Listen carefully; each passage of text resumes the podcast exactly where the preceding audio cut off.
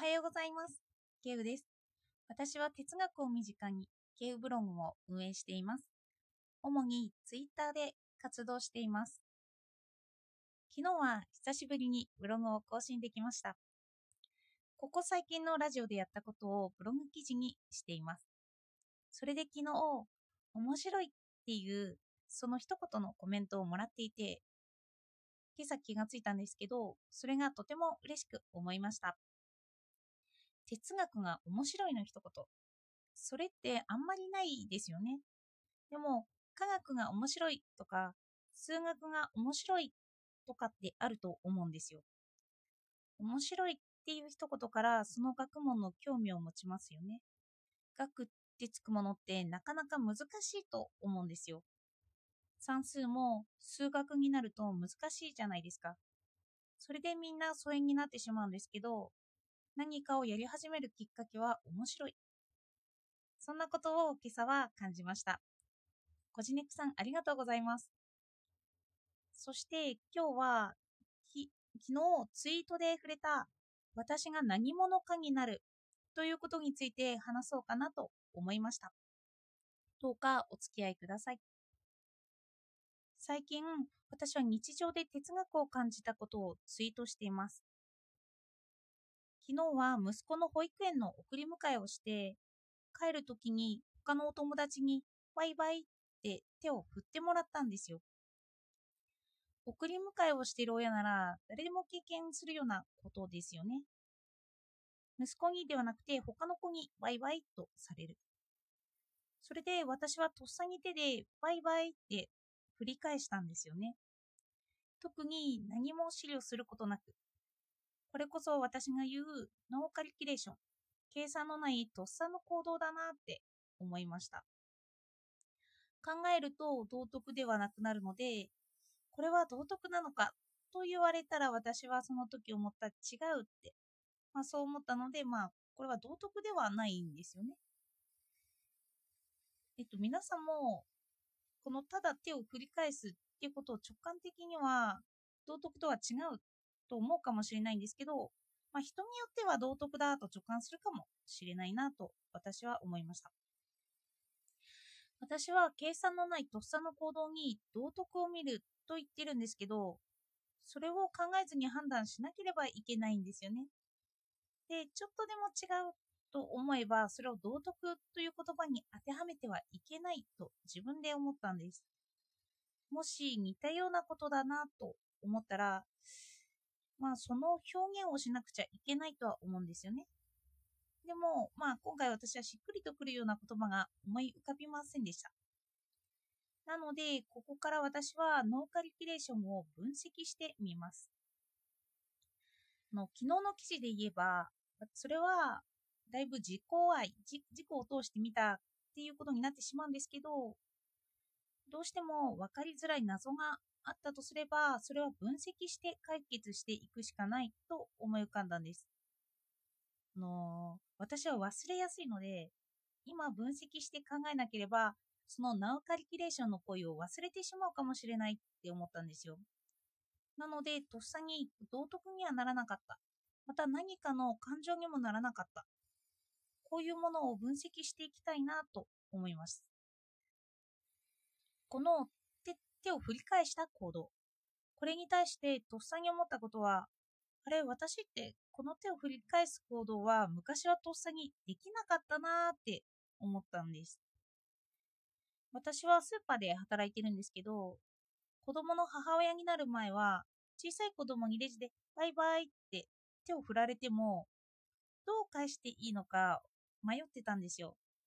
あの、1歳とかの子供にも手を振り返されるんですけど、手を、それを振り返していいのかどうかすらわからなかった。手を振り返すのも恥ずかしくなって、ニコッと微笑むだけで手を振り返さないということもありました。でも私は母親になることで、手を振り返していいんだって、その方が子供は喜ぶんだということを私の子供たちから学びました。子供ってそこまで複雑に人のことを考えられてないですよね。手を振ったら振り返してほしいっていう大半の子がそう思って手を振ります。彼らのコミュニケーションの一つになってますの言葉がうまく喋れなくても手を振る行為ができているでも私は子供がわかるまでは子供に自分を重ねて複雑に考えてました私なら手を振った時に振り返すだろうかとあのそうですね子供だと思って考えるんですこれって本当に昨日のブログ記事の内容になるんですけど私はルソーの言う他人を私のフィルターを通してしか見られてなかったんですよ。私の哀れみの感情は、私がその手を振った子になりきっての想像でしかなかったんです。私だったら手を振り返されて嬉しいだろうか、手を振ろう、微笑もうとなるんだろうか、してほしいって思うんだろうかって疑問になるわけなんですよね。そして子供がなかなか理解できないっていう事態に陥っていました。でも最近私は子供が手を振り返されると嬉しいということ自体を知ったんですよ。それでそこから何も考えずに手を振り返すということを学んだんですよね。そしていつかこれを道徳だと私は直感的にそう捉えることもあるんじゃないかなって考えていました。今は資料が入るので、ちょっと私の言う道徳的ではないんですけどね。そして学んだことで計算のないとっさの行動って増えていきますよね。この手を振ったら振り返すみたいな行動ってきっと増えていきます。このラジオをお聞きになった方は、そっか、子供っていうのは手を振り返されるのが好きなんだと学ばれて、次から手をただ振るようになるかもしれないですよね。これって実は教育の一つなんじゃないかなと私には思えたんです。社会的に私は母親になった。そしてその役割の教育の一つとして手を振り返すと喜ばれる。ということを知った私が資料せずに行う行動が増えていく。これって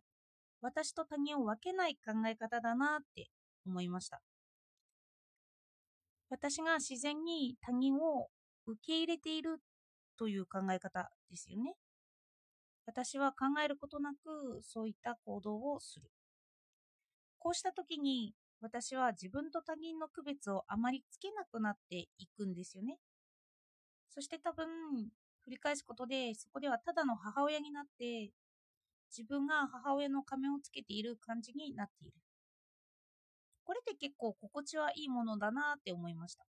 一つ一つの行動を考えなくても自分が分かってそうやって行動できると。その役割をしておくと行動には迷わない。私は何者になったかというと、その時、母親になっているんですよね。でも、これを私は分析しだしますよね。すると、分析してる私って何だろうってことなんですけど、ここにおいて自我が出てくるんだろうなって思いました。自己愛から来る自分は西洋哲学的で、やはり自分を見つめていますよね。なので、昨日は母親も出てきたんですけど、自我も出てきたってことなんです。他人を私を、他人と私を切り離すような自我も出てきたと。私の中で他人と私を切り離したり、他人と私をくっつけたりする行為が自然とできているということをちょっと面白く感じました。そして、ツイートでアリストテレスの言っていた中庸という何事も中間がいいよっていう思想を思い出したんです。どっちかに行き過ぎるより真ん中である方がいいっていう考え方ですよね。例えば勇気が行き過ぎると無鉄砲無鉄砲だし、